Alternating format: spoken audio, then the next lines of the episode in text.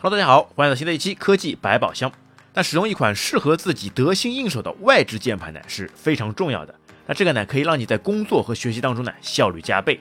但是大多数人觉得要使用外置键盘，就一定要使用最近非常火热的机械键盘。那打起字来呢啪啪啪啪虎虎生风，才像是键盘该有的样子吧？但这样做呢，往往是你自己爽了，那周围的同事或者是同学呢就要开始骂街了。因为机械键盘那令人闻风丧胆的声响呢，实在是太过扰民。那除了机械键盘，还有什么其他的键盘可以选择吗？那所以这一期啊，我们就来浅浅的聊一聊外置键盘。那什么时候适合使用外置键盘呢？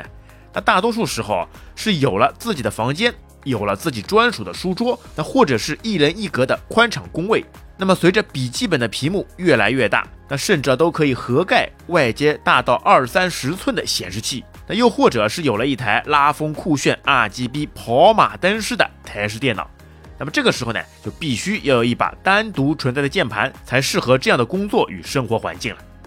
那么首先啊，对于笔记本来说呢，因为尺寸和轻薄的关系，其键盘的键程呢都会比较短。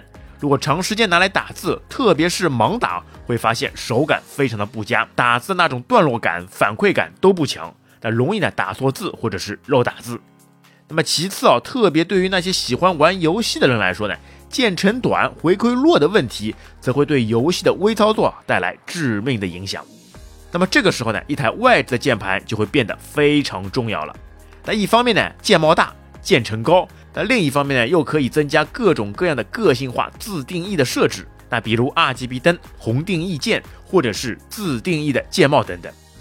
那么键盘的种类啊，目前呢一般呢就分为两种。那通过按键触发的不同结构呢，分为薄膜键盘和机械键盘。那么第一个薄膜键盘，那薄膜键盘呢是目前市面上最常见的键盘。那大多数的笔记本呢都标配了这样的键盘。其触发的原理啊是在键帽下方的那个橡胶碗上面。哎，这个橡胶碗的形状啊就有点类似于火山口或者说是沙漏。那下部呢比较大，中间呢变细，到顶部呢又开始变大。那这个呢，是为了当按下按键以后，顶部和底部的薄膜电路呢触碰到一起，从而产生了通电信号，那就判定按键成功。而薄膜键盘的按键手感呢，主要也是通过这个橡胶外的回弹力道和回弹速度来决定的。那并通过键帽和底板之间的支架呢来固定和稳定。但是啊，像橡胶这样的材质呢，是非常容易老化变软的。那也就是说啊，新键盘呢上手用着还行，时间用了长了以后呢，就会发现啊，手感会变得生硬。那而且啊，由于灰尘的侵蚀啊，那会进一步加剧啊橡胶碗的老化。那么回弹感觉呢，也会软趴趴的原因了。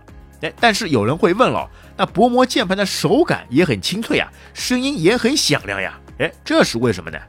那这是因为啊，厂商呢花了点小心思。在键盘的支架上面呢做了文章，那把支架的结构调整的硬质了点，那然后呢又加上了发声器，那这个发声器呢就类似于哨子的原理，那么这样就让薄膜键盘也有响亮的按键声音了，但本质上呢还是不如机械键盘那种原汁原味的感觉。好，那么第二种就是机械键盘，那么机械键盘呢就是另外一种结构了。对于机械键盘来说，触发结构呢都是一个一个单独的轴体。而这些轴体触发的原理呢，是通过内部的动静片结构在推杆活动过程当中，也就是按键的过程当中产生了接触，那从而使轴体触发。那么一般情况下面啊，轴体的内部呢有一个弹簧来提供弹力，那供轴体呢复位。那也就是说，机械键盘呢是通过机械动静片的方式来代替了橡胶碗。再通过弹簧提供的回弹力，那么这样就使得机械键盘具备了更好的手感和反馈力，使得打字呢更加舒适和高效。那特别受打字工作者和程序员们的喜爱。那么，并且由于打字时呢能提供充分的段落感和声响，那一下子啊把打字的噼里啪啦那变得有艺术化起来了。那同时，由于是机械结构，机械键盘的耐用性呢也会更加高，而且呢可以承受长时间的使用。那就算是碰到问题啊。由于是单个轴体结构，只要更换单个轴体就可以解决了。那维修成本呢也会有所下降。那还有呢，就是机械键盘的键帽更换呢也异常简单。那由于其只是键帽中心的十字卡扣固定，那所以呢就可以非常方便的使用键帽夹取下。那并且啊，由于机械键盘的通用性，键帽的更换啊，那更是可以随心所欲展示各种个性化的图案了。那么这点啊酷炫屌炸天！比薄膜键盘呢是强大实在太多的了。那么除了键帽呢，那轴体啊也是机械键盘的重要环节。那么四大轴体黑红青茶，我们就来聊一聊它。那这四种颜色呢，主要就是把键帽拿下来以后能看到的轴体的颜色。那么黑轴啊，段落感不明显，那直上直下，触发键程短，跟手，但是呢操作压力大，那特别适合游戏中使用，不会按错键。那么红轴呢，基本没有段落感，那压力克数呢比黑轴要小。那适合长时间操作键盘的人，那比较推荐新手来使用。那么青轴，哎，就厉害了，那有明显两段式的段落感，打字声音呢也是最大的，那就是那种自己用的爽，别人骂的凶的典型啊。那青轴呢也是机械感最好的键盘，那可以说啊，青轴啊是机械键盘最高巅峰的代表了。那么茶轴呢比青轴的段落感呢要弱很多，那又不像黑轴的那种直上直下，那介于呢两者之间。是被程序员所喜爱的轴体。那如果说啊要从机械感上呢排个序，那肯定是青轴大于红轴等于茶轴大于黑轴。但这种排序呢属于个人主观因素，那么每个人呢还是要找到适合自己的手感才是真谛了。那么其实呢还有很多其他颜色轴体的键盘，那这里呢就不一一列举了。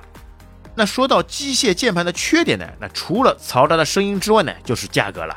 那么机械键盘的价格呢，总比薄膜键盘呢要贵了不少。那毕竟哦，人家在键盘里面还是真材实料的放了好多的金属弹簧呀。那其实机械键盘的推出啊，比薄膜键盘呢还要早。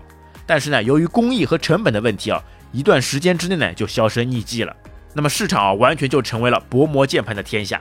但随着科技的不断发展啊，机械键盘呢又犹如王者归来一样，重新打入了市场。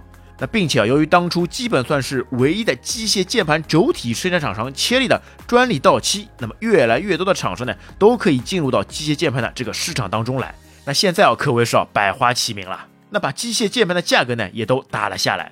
那现在啊，一般的入门款两三百元的呢，也都是比比皆是了。那五六百元的机械键盘啊，已经算是不错的选择了。那新手们呢，可以去尝试一下机械键盘带来的不一样的感觉了。那么其他的结构键盘呢，还包括什么静电容键盘、光电键盘、那磁轴键盘等等。那这里呢也就不展开了。那主要来说，想要绝佳的打字或者是游戏的手感呢，选择机械键盘不会有错。那前提呢是要忍受得了其爆裂的声响。那想要轻巧便捷、体积小的，那可以选择薄膜键盘，就是时间长了手感会偏软。那好了，亲爱的网友，你喜欢使用机械键盘还是薄膜键盘呢？欢迎在评论区和我们留言。那本期节目就到这边，那感谢大家收听，我们下期再会，拜拜。